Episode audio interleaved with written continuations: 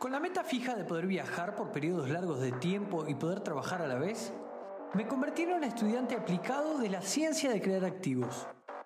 Eso me llevó por más de 25 países en dos años y me permitió ayudar personalmente a muchísimos emprendedores en busca de la tan ansiada y hablada libertad financiera siguiendo los métodos tradicionales.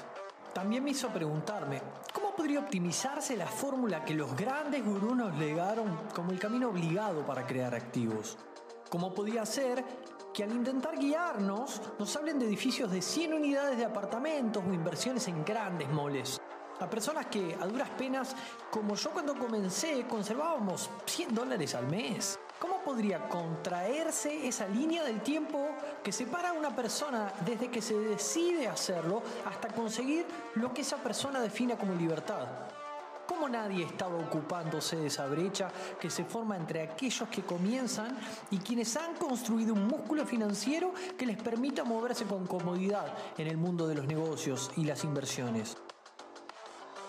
Hoy esa brecha tiene un puente con el que poder cruzar al otro lado y ese puente es el mundo online. Yo soy Mauro Liporace y construyo ese puente aquí, en la ciencia de crear activos.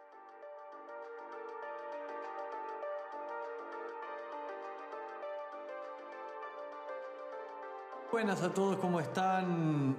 Muy buenas, otro episodio más de la ciencia crear activos. Hoy hablaremos de los 7 pasos para hacer un estado financiero perfecto.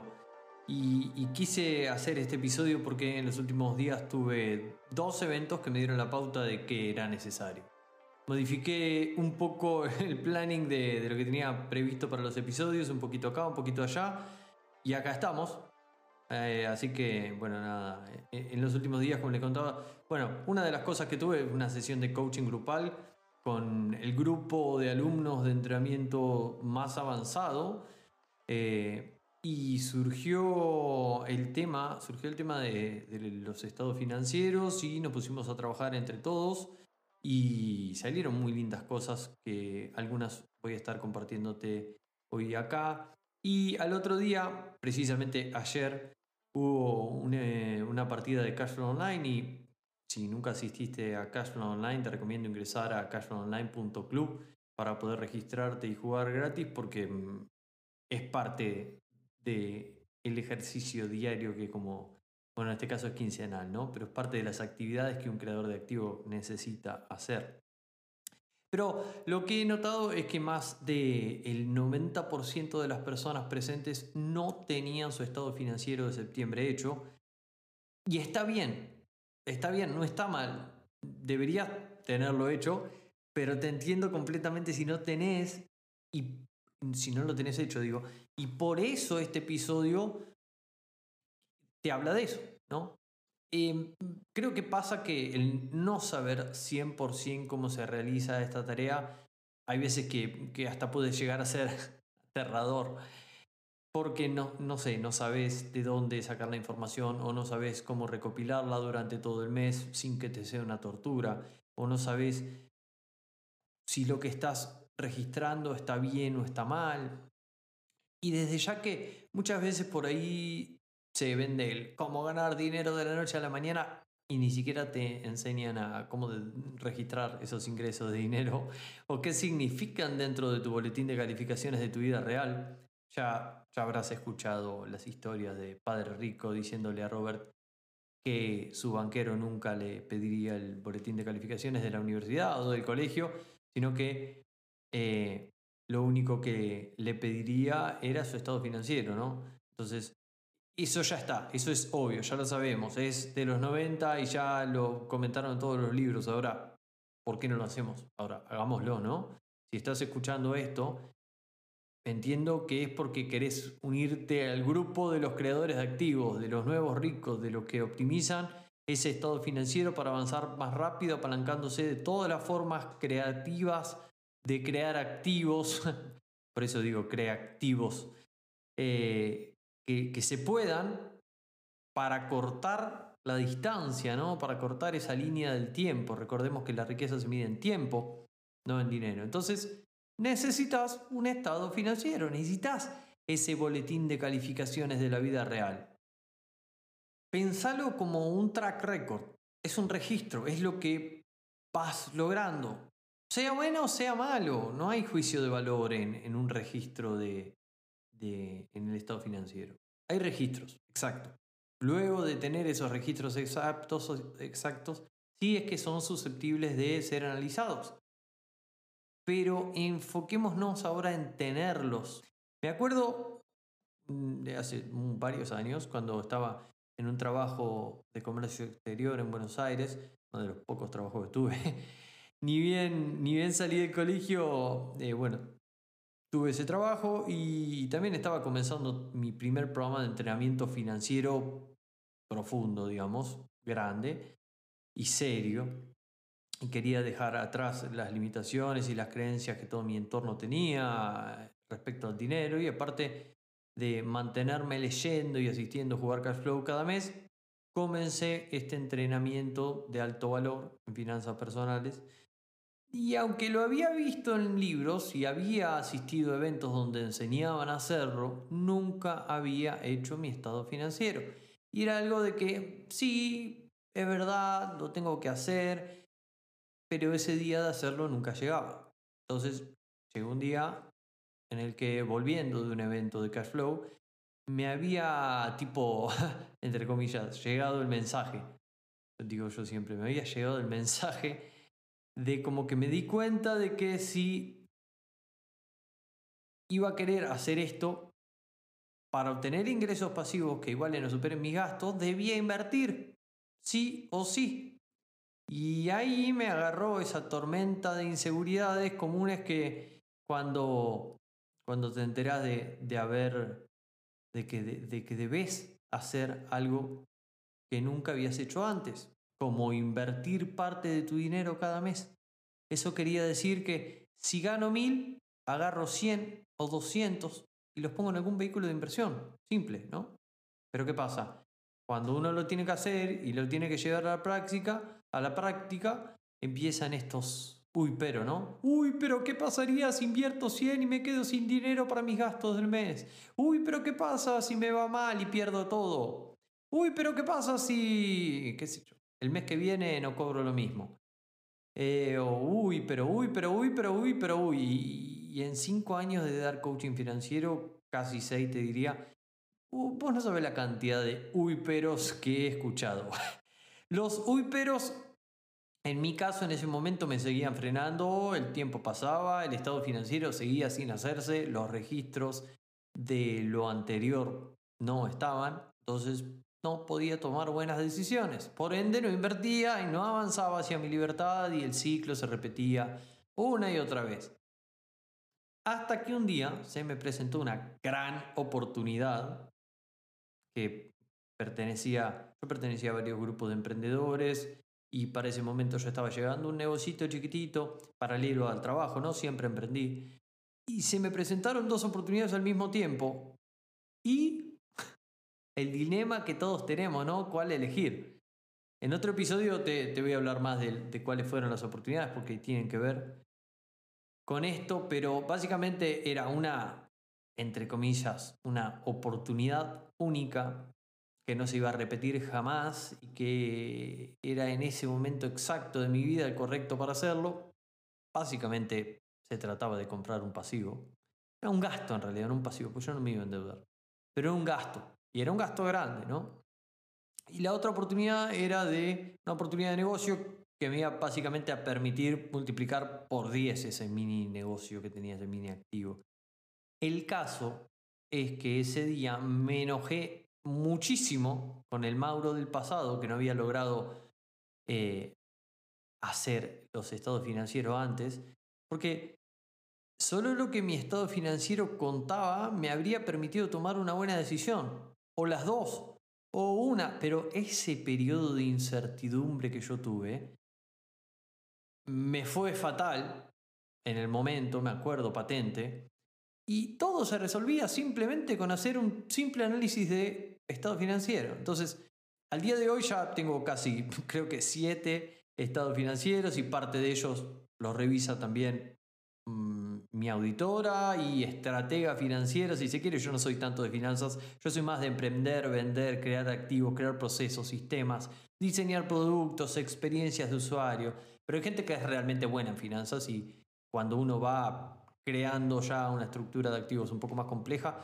mm, no hay punto de comparación entre querer hacer todo uno o apoyarse en un profesional, un superhéroe que, como digo yo, en ese campo. Eh, y la otra es mi principal mentor, ¿no? que ve mis estados financieros y ve hacia dónde digo que me quiero dirigir y hacia dónde me dirijo. ¿no? Con ojo, es un mentor con el que tengo trato, no, no el típico a un mentor adquirido porque escribe libros. No, no, no. Entonces, quiero que pienses por un minuto. ¿Cómo pensás que te iría mejor? ¿Te iría mejor si tendrías una foto de que te resuman todo el, desempeño durante el mes? Que la mires con solo un vistazo y sepas exactamente qué es lo que pasó el mes anterior y qué significa eso que pasó en el mes anterior, en todo este viaje hacia tener unas finanzas un poco más robustas, una columna de activo un poco más fuerte y por ende ser más libre. Imagínate poder tomar una decisión fácilmente, sea la compra de un activo, sea un pasivo, sea un capricho, sea lo que sea. Entonces, te voy a dejar en la descripción del episodio o en las notas del programa o si estás viendo YouTube, en la descripción de YouTube, abajo vas a tener un texto y vas a poder encontrar eh, un enlace donde vas a acceder a poder descargar gratis la planilla de estado financiero que yo mismo uso. ¿sí? Usamos la planilla con la que jugamos Cashflow, la, el estado financiero de Padre Rico, ¿no? Y hay gente que me dice, buenísimo Mauro, entiendo todo lo que me estás diciendo, pero yo llevo eso que vos decís en una planilla de no sé qué o no sé cuánto, o una app o un sistema Super Saiyajin que hace colores y todo eso.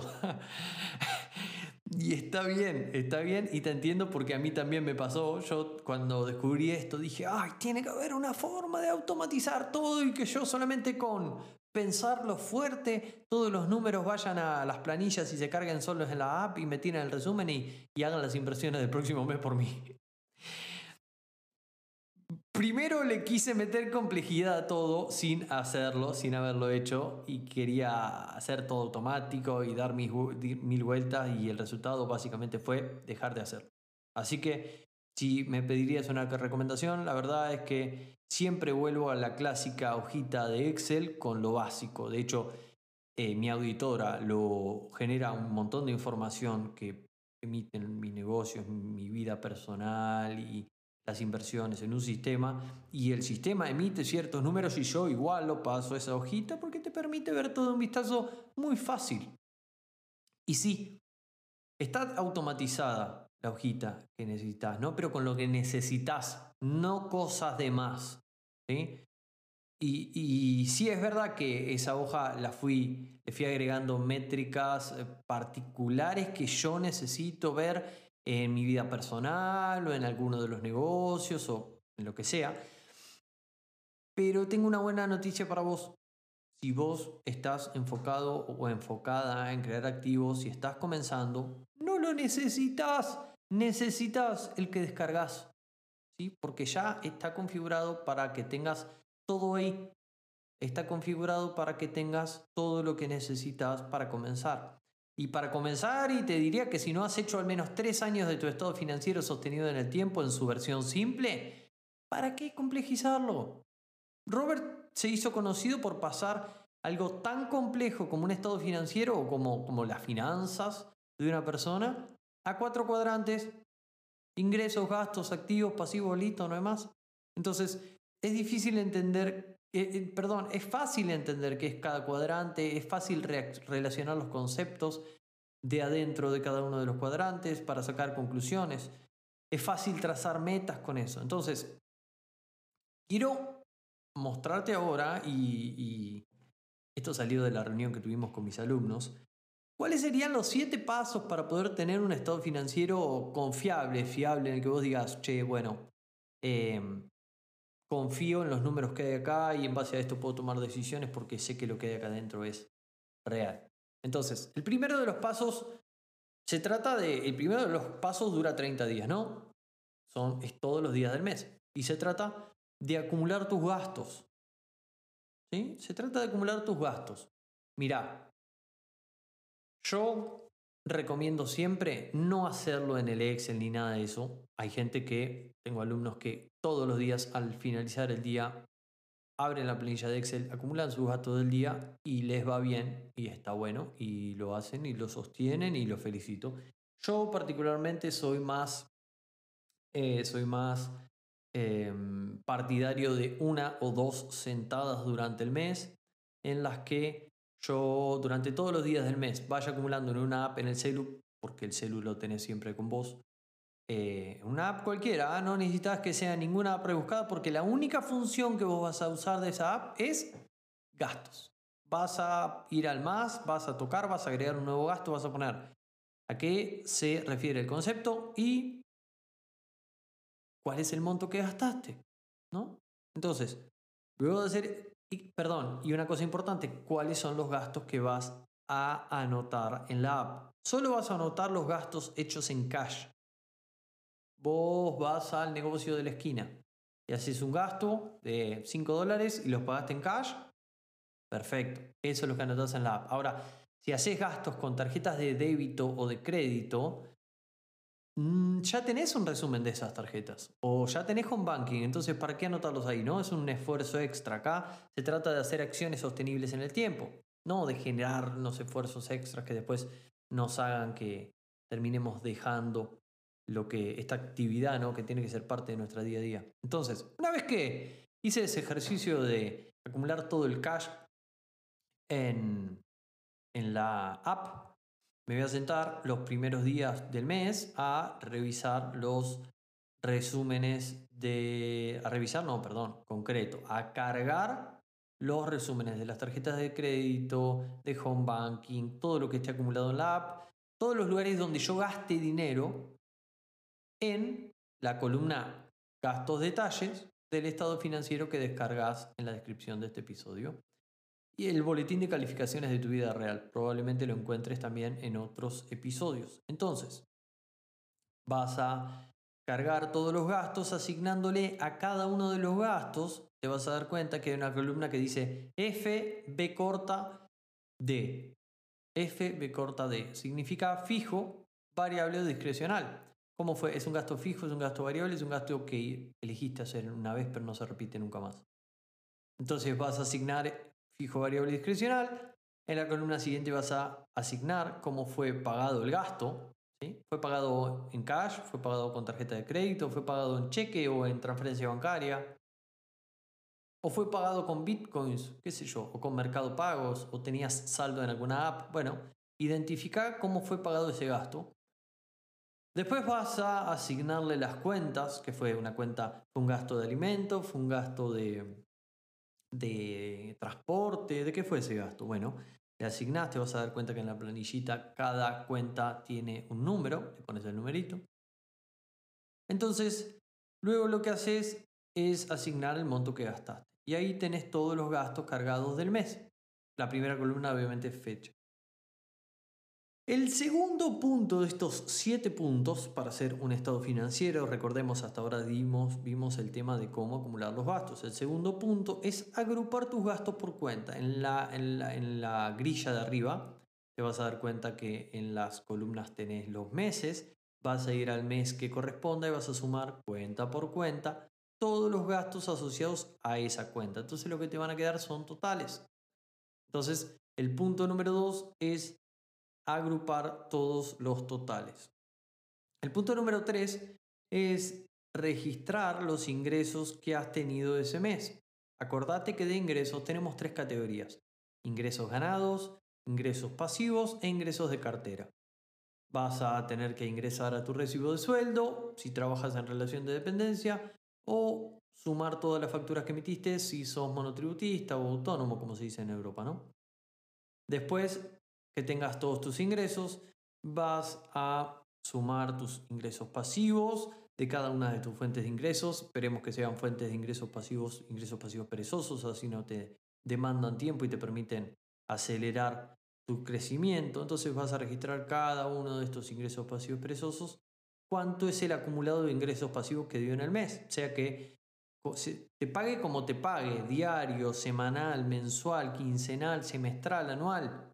No importa. agrupás el periodo de tiempo, por ejemplo, si te pagaría quincenal, vos agarrarías y sumarías los dos pagos que te hizo en el mes y tendrías tu total de ingresos de esa fuente de ingreso. Entonces sumas todo lo que te ha ingresado en el mes y lo pones en el total por cada una de esas fuentes de ingreso que tengas abiertas. Y lo mismo con los ingresos de cartera. Registras el ingreso de cada una de las carteras que tenga y o la variación porcentual de la cartera. El punto número 4 tiene que ver con eh, una vez que tenemos ambos totales, si los ingresos totales y los gastos totales, vamos a, esto, pues, vamos a poder calcular o, si lo estás haciendo en esta plantilla te vas a dar cuenta que se te calcula solo el cash flow. ¿sí? Al fin y al cabo el cash flow es los ingresos menos los gastos. Entonces, al igual que en el juego, ese es uno de los indicadores más importantes para poder crear activos y si lo estás haciendo en otro lugar que no es esta planilla, simplemente como te digo, agarras tus ingresos, tu total de ingresos, le restas tus gastos y ahí te vas a tener tu cash flow. Entonces, hasta ahora nos ocupamos en estos primeros cinco pasos de, perdón, en estos primeros cuatro pasos de trabajar en el estado de resultados y los ingresos y los gastos y dijimos que la relación entre los ingresos y los gastos es el cash flow. En el punto 5 vamos a ir abajo a la columna de activos y notaremos que los conceptos en la columna de activos se acumulan desde la cuenta más líquida hacia la menos líquida. Es decir, líquido significa que lo puedo convertir en cash muy rápido, básicamente, ¿sí? Lo puedo hacer líquido. Y así tendremos el efectivo, ¿no? Entonces en esa cuenta tenemos efectivo Después tendremos todo lo que respecta al mercado financiero, luego tenemos los bienes raíces y luego los negocios, que es lo más difícil de hacer líquido. ¿no? Vender un negocio puede ser más difícil que quizá vender un activo que lo vendo con tres clics, digo, un activo del mercado financiero. Entonces, automáticamente, cuando vayamos ingresando el total de activos que tenemos en cada una de esas categorías, efectivo, mercado bursátil, bienes raíces, negocios, Vamos a, perdón, si tenés activos en alguna categoría que no es ninguna de esas, agregás la categoría, agregás, o sea, lo agregás, ¿no? Es una, agregás una fila en Excel, pones el nombre de, la categoría de activos y le pones el total. Entonces, automáticamente se van a sumar los conceptos y te va a quedar ahí el total de activos. Entonces, pasamos al número 6, donde vamos a ver la columna de pasivos, eso está abajo a la derecha en la pestaña Estado financiero. Entonces aquí vas a encontrar todo lo que debes. Básicamente esto son todas tus obligaciones, como hipoteca, tarjeta de crédito, cuotas por pagar, obligaciones a las que te has comprometido. ¿no? Entonces, por último, en el punto número 7 vamos a tener el patrimonio neto. Y ahí vamos a tener el patrimonio neto según el banco y según Padre Rico. Recordemos que el patrimonio neto es todos mis activos restados todos mis pasivos. Así que recuerda que Padre Rico separaba los caprichos como la casa, etc. y los activos. Entonces, por eso se discriminan las dos categorías. Tenés activos según el banco y activos según Richard y pasivos según el banco, pasivos según Richard. Mm, y entonces, eh, recordemos, los activos son los que meten plata en tu bolsillo. Entonces, los activos según Padre Rico, te vas a dar cuenta, te van a, te van a permitir ver discriminados los pasivos y discriminados los caprichos, ¿sí? esos falsos activos que nos cuentan quizás los contadores. Em, ¿Cuál es tu estado de la riqueza real? ¿no? Entonces, estarás pensando, Mauro, estás loco, acaba de dar todo lo que tratas en Instituto de Activos Online. Y, no, ni estoy loco, ni una cosa ni la otra, porque no estoy loco, esto es básico. Si quiero que puedas tener todo lo que. Todo, todo, lo básico para empezar, o sea, no sigas consumiendo nada que te prometa hacer dinero ni, ni invertir en tal o cual si no tenés esto. Porque si no, ¿por qué lo estarías haciendo? Cuando tenés un estado financiero fiable y crees en él, estás confiado de los números que hay adentro, estás básicamente inmediatamente te das cuenta de qué te provocará un aumento de cash flow, qué te provocará una disminución, qué te permitirá obtener mayores ingresos pasivos o qué te hará resignar ingresos pasivos, qué gastos que no te acercarán al resultado que querés financieramente hablando, se te pueden presentar y elegís hacerlo, aún sabiendo que te alejará de lo que buscas. Pero teniendo un estado financiero lo puedes hacer y lo puedes elegir con tranquilidad. Entonces, lo, y, y lo otro, no, no, no, e, esto es una, sí que es una de las cosas que, que tocamos en el Instituto de Activos Online, pero mucho, mucho más en profundidad. Eh, esto es un nivel muy básico, pero es clave y si hoy no tenés un estado financiero, de verdad te va a ayudar a hacerlo. Entonces, hazlo ahora. si, estás escuchando este episodio del podcast, agéndatelo para hacer, si no lo vas a hacer ya mismo, agéndatelo para hacer antes de que termine el día. La peor palabra para este tipo de cosas es mañana. Prohibite decir mañana, hazlo ahora. Puedes ingresar al enlace que está en la descripción, te cargas esa planilla gratis y seguir mis, explicaciones que estoy dando acá en el podcast o en los mails que te lleguen. Incluso creo que hay un video dentro de los mails que te llegan. Hacelo ahora, ¿sí? aunque lo hagas mal. La primera vez, si lo haces mal, está bien, porque por lo menos tenés, por lo menos tenés un estado financiero y ya estás 100 cuadras adelante de lo que estás, del resto de las personas que están escuchando esto, pero no lo harán. Y sabes lo que son muchos. Entonces, si lo haces, vas a estar más cerca de, que este juego de la creación de activos, pues yo lo veo como un juego, sea más fácil para vos, ¿no? Y, por eso lo siguiente también. Lo siguiente que quiero decirte con esto te dejo es que confíes en los ojos ajenos. Confía en lo que tus ojos no ven. ¿Qué quiero decir con esto? Apoyate en alguien con quien consultar tus estados financieros. Mira, confía en lo que ven los ojos de la otra persona también, porque a todos nos queda mejor ver lo que le pasa al otro que ver lo propio, ¿no? Pensalo, en que seguramente tengas presente ocasiones en tu vida que le hayas dicho a algún amigo, no, pero, ah, por lo que vos me estás contando, lo que vos tenés que hacer es ta, ta, ta, ta, ta. Sí, perfecto. Pero cuando lo tenemos que hacer para nosotros, todo se complejiza. Entonces, apalanquémonos de eso y para, para poder apoyarnos en alguien acá, mira, te doy tres opciones claras. La primera es que si participás de la comunidad de Cashflow Online y participás, digo, activamente, ¿no? Tenemos un grupo de Facebook que es nuestro centro de comunicación, Cashflow 101 Online. Y si participás, obviamente que si no pones un comentario, nadie te conoce, no te relacionas con la gente, etc., nadie te va a ayudar, ni vas a poder entablar ninguna relación, ni nada. Pero si participás, y te relacionás con las personas que están la misma que vos, que deberían todos tener este mismo estado financiero, te será muy fácil encontrar a alguien. Pensá, uno o dos mensajes por el grupo, uno o dos mensajes privados y se lo propones. Che, quería empezar a hacer esto sinceramente, ¿qué tal si nos apoyamos? Quizás sos vos que estás escuchando este podcast en Canadá y te empezás a ayudar con una persona que está en Nicaragua. O sea, mm, te, debería importar muy poco que la otra persona vea eh, tus estados financieros, pero si lo haces y le decís yo quiero ir en esa dirección y tengo estas metas financieras y esa persona te puede ir auditando, primero que si haces mal un registro o haces mal algo, te lo puede decir y podés darte cuenta rápido.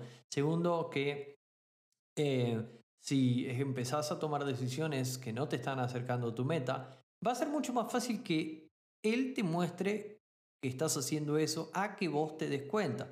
Porque hay veces que para que nosotros nos demos cuenta que estamos haciendo cosas que no nos acercan a nuestra meta, pasa mucho tiempo.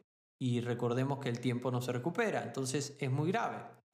La segunda opción que te doy y que a mí me sirve mucho, porque realmente lo tengo y me, me ayuda mucho y nos ayudamos entre los dos, es una accountability partner. ¿sí? Una persona que, aparte de ser amigos, los dos, hace mucho tiempo nos, hemos conocido en un evento y hace mucho tiempo que eh, hacemos cosas juntos, pero a la vez mm, es como cada uno tiene su equipo, cada uno tiene su negocio, cada uno tiene sus inversiones. Participamos de industrias distintas, entonces nos rendimos cuenta. Accountability Partner. Nos rendimos cuenta para para ir más rápido hacia donde queremos ir. Los dos sabemos hacia dónde quiere ir el otro y buscamos formas ¿sí? de apalancarnos en el otro y de, em, de rendirle cuentas a alguien ¿no? para demostrar que estoy haciendo lo que digo que quiero que hacer, que, que quiero hacer. Y la otra persona sabe o me estoy enroscando. Pero la otra persona al saber hacia dónde voy, es muy fácil que me diga, che, vos dijiste que ibas a hacer esto y estás haciendo otra cosa. Ah, sí, tenés razón. ¿Sí? Y el tercer punto es que alguien te lo audite. Pensalo, quizás estás en una situación donde decís, yo el otro día me reuní con un alumno y le contaba de, de que llegó un momento que me superaron los estados financieros, porque eran siete, imagínate, y hago algunos yo y otros no. Pero sí que los analizo yo y tomo decisiones sobre eso yo. Y esta persona, como tiene una empresa muy importante de inversión en vías raíces en Chile, me dijo, tenés razón, yo voy, tengo una persona clave para esto, lo puedo hacer, la voy a contratar, me sale mucho más barato contratarla que para que andar adivinando, ¿no? Entonces contrató a una auditora para que, eh, para que lo haga. Ahora, antes de cerrar, quiero hacerte un, una, salvedad. Está prohibido que esa persona sea tu esposo o tu esposa. Prohibido terminantemente. Y no, aunque tu esposa sea contadora, no. Está prohibido eso si es que realmente querés lograr cosas. Porque eh, en el medio de una relación o un familiar o algo así, y hay una relación y vos no sabés si hay intereses propios y cada uno tira, no sé. Por más que haya un plan en común, eh, el auditor tiene que ser un tercero, tiene que ser de afuera, y tenés que poder dar instrucciones, o el accountability partner, tenés que poder dar instrucciones y esa persona tiene que comprometerse con vos a ayudarte a cumplirlos. No es porque lo vaya a hacer por vos o te vaya a cargar para que lo hagas, pero sí que tiene que poder tener la suficiente frialdad para poder decirte, che, estás haciendo otra cosa que lo que dijiste que querías hacer. Entonces, bueno, no me quiero estirar más, llevamos media hora de episodio. Te dejo, como te digo, eh, la posibilidad de descargar gratis el boletín de calificaciones de tu vida real para comenzar a crear activos desde hoy. Primero hacerlo, después comenzar a crear activos. Lo vas a, vas a tener el enlace en la descripción de este episodio. También me encantaría poder escucharte. Sabes que si nos buscas en Instagram, instagram.com barra la ciencia o si estás en la app pones arroba la ciencia crear activos me gustaría que me mandes un audio o que me escribas un mensajito diciéndome qué te pareció, cómo te podemos ayudar más, eh, si, pusiste, si pudiste hacer tu estado financiero o no. Así que como te digo siempre, si querés comenzar a crear activos desde la posición en la que te encuentres hoy, asegúrate de suscribirte y escuchar los nuevos episodios en la plataforma de que más te guste ingresando a la ciencia de. Yo soy Mauro Liporace y te mando un abrazo grande. Chao, chao.